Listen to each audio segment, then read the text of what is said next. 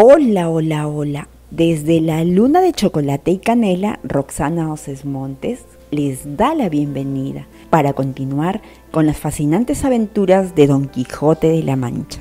En la secuencia anterior, los leones de la corte del rey no quisieron pelear con Don Quijote. Fue entonces que el caballero de la capa verde les invitó a quedarse unos días en su casa para descansar. En la gran casa esperaban a su dueño, doña Cristina, su mujer, y don Lorenzo, su hijo. Esposa mía, recibe a don Quijote, el más valiente de los caballeros andantes.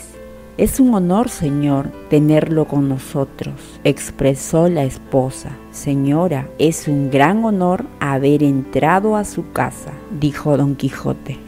Mientras don Quijote se quitaba de la cabeza el requesón que le quedaba, don Diego advirtió a su hijo cómo era el visitante y le sugirió que lo observara. Pero viendo que don Quijote entendía de poesía, don Lorenzo comenzó a leerle sus propios poemas. Escuche usted, señor, lo que acabo de escribir. Al fin, como todo pasa, se pasó el bien que me dio fortuna. Un tiempo no escasa y nunca me lo volvió. A lo que don Quijote respondió, viven los cielos, que es usted el mejor poeta del mundo. Halagado por don Quijote, don Lorenzo hizo lo posible para que don Quijote se quede cuatro días más.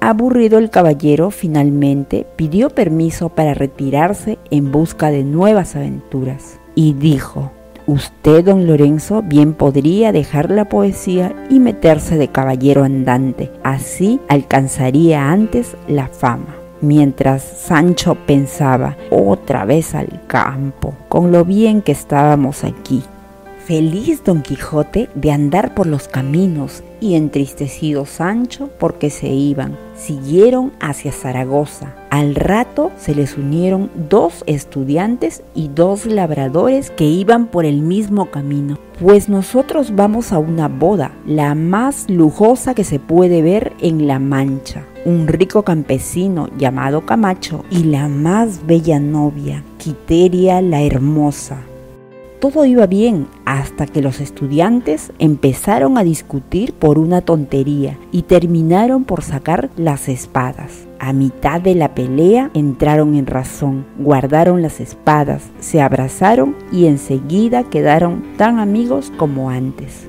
Los estudiantes y los campesinos siguieron hasta el pueblo de Camacho y Quiteria, pero Don Quijote prefirió pasar la noche en un bosquecillo al día siguiente, cuando despertó, vio a Sancho tirado en el suelo y le llamó la atención. Oh, bienaventurado, duermes a pierna suelta, sin envidiar ni ser envidiado. Nada te inquieta. Solo piensas en tu burro, mientras tu señor vela, tú roncas sin conciencia. Así hablaba don Quijote cuando un olor a comida que venía de los preparativos de la boda sacó a Sancho de su sueño. Al llegar al sitio donde se estaba cocinando para la boda, vieron verdaderas montañas de alimentos, filas de quesos, frutas, pollos, conejos, panes, carneros asados, jamones y muchas otras cosas. Señor cocinero, me gustaría mojar un pedacito de pan en una de esas cacerolas, dijo Sancho. Hermano, hoy no se pasa hambre. Toma una gallina o dos y buen provecho, respondió el cocinero. Entretanto, don Quijote veía llegar a la gente ricamente vestida. Los músicos tocaban, los bailarines danzaban y él se enteró de que un tal Basilio, enamorado de Quiteria, había tenido que renunciar a ella porque era pobre y el padre de la novia le había prometido a Camacho. En eso llegaron los novios, elegantemente atareados y seguidos por un alegre grupo de músicos. Con ellos venían el cura, los parientes y muchos invitados. A buena fe que la novia parece reina. ¡Qué cabellos! qué vestidos! ¡Cómo relucen sus joyas! Comentaba Sancho. Se diría, Sancho, que no has visto a mi señora Dulcinea. para que te entusiasme tanto esa labradora, comentó don Quijote. En ese momento apareció Basilio, extrañamente vestido y con un bastón. Ingrata Quiteria, la fortuna te ha llevado hasta otro hombre. Lo felicito y para que su felicidad sea completa, yo me quito de en medio. Sin decir más, sacó del bastón una espada y se atravesó de lado a lado. La multitud se quedó helada. Don Quijote se apresuró para sostener al joven. El cura lo invitó a que se confesara. Basilio dijo que lo haría si Quiteria se casaba con él, que no quería morir sin haber sido su esposo. Viendo que la herida era mortal, todos estuvieron de acuerdo en aceptar su petición. En cuanto estuvieron casados, Basilio se levantó de un salto. No se había traspasado con la espada, sino que la había clavado en un tubo lleno de sangre que sostenía escondido bajo la axila. Pero ahora era el esposo de la hermosa Quiteria. Estaba absolutamente feliz. Camacho se puso furioso y sus invitados sacaron las espadas.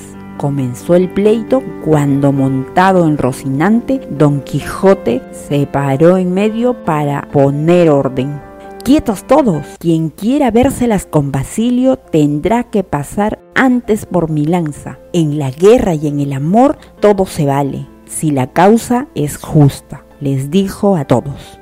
Viendo el amor de Quiteria por Basilio, Camacho y los suyos se calmaron. En un noble gesto, el rico ordenó que el banquete siguiera adelante, pero Basilio, Quiteria y sus amigos prefirieron irse a su aldea. Todos estaban felices, menos Sancho Panza, que iba pensando en todos los manjares que no podría comer. Tres días estuvieron Don Quijote y Sancho en casa de Basilio. Después, Don Quijote pidió que le consiguieran una guía para ir a la famosa cueva de Montesinos. Un primo del recién casado se ofreció a llevarlos. Compraron una gran soga para bajar a la cueva y se pusieron en camino.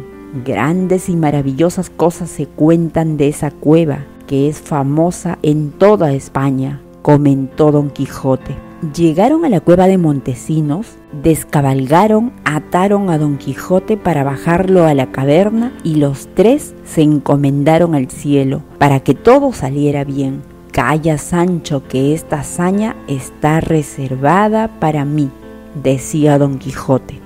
Cuando Don Quijote comenzó a bajar, un grupo de inmensos cuervos y murciélagos salieron del abismo Suavemente el caballero fue bajando a las profundidades de la tierra.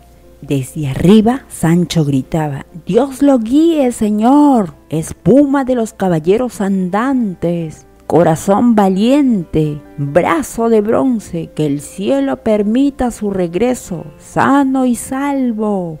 Él y el guía soltaron toda la cuerda y luego de media hora empezaron a tirar de ella. No sentían ningún peso y creían que el caballero se hubiera desatado y quedado en aquel lugar. Pero cuando faltaban unos cuantos metros, sintieron de nuevo el peso. Aliviados y ansiosos, recibieron al audaz aventurero. Viene dormido, comentó Sancho. Parece que lo ha poseído un diabólico sueño. Jale usted, Sancho, y vamos a ver qué sucedió, decía el guía. Lo tendieron en la hierba, lo reanimaron y le hicieron mil preguntas. Don Quijote no se hizo de rogar. Con gran elegancia empezó a contar su aventura. Al llegar a un rincón de la cueva, me quedé profundamente dormido. Cuando desperté, vi un prado encantador al fondo se alzaba un hermoso castillo de cristal del que salió un venerable anciano. Me dio un abrazo y me contó que era Montesinos, que estaba allí encantado, al igual que otros caballeros y damas a quienes tenía presos el famoso mago Merlín. Con voz baja y afligida me invitó a conocer el palacio entre las maravillas que me enseñó Montesinos destacaba la tumba de Durandarte. Sobre ella se encontraba tendido el valeroso caballero, pero no estaba tallado en piedra, era de carne y hueso. No hay palabras para relatar todas las maravillas que vi, señalaba don Quijote. Entre otras, vi una procesión en que iba la bella Belerma, dama de Durandarte, condenada a llevar en las manos el corazón de su amado. Qué de músicas fúnebres, qué de llantos, lamentos y suspiros. Entre todas esas damas encantadas iba mi señora Dulcinea, transformada en labradora, como la vimos. Admirados quedaron Sancho Panza y el guía. No sabían si aquello era invento de Don Quijote o fruto de su sueño. Les aseguro que allá adentro anocheció tres veces y amaneció otras tantas. Eso prueba que el tiempo no transcurre lo mismo para los encantados que para los desencantados, respondió don Quijote. En ese misterio quedó el relato. Montaron en sus cabalgaduras y emprendieron el camino. Esta historia continuará. Si te siguen gustando las locas aventuras de Don Quijote de la Mancha, compártelas y pasa la voz que estamos en la luna de chocolate y canela. Hasta pronto.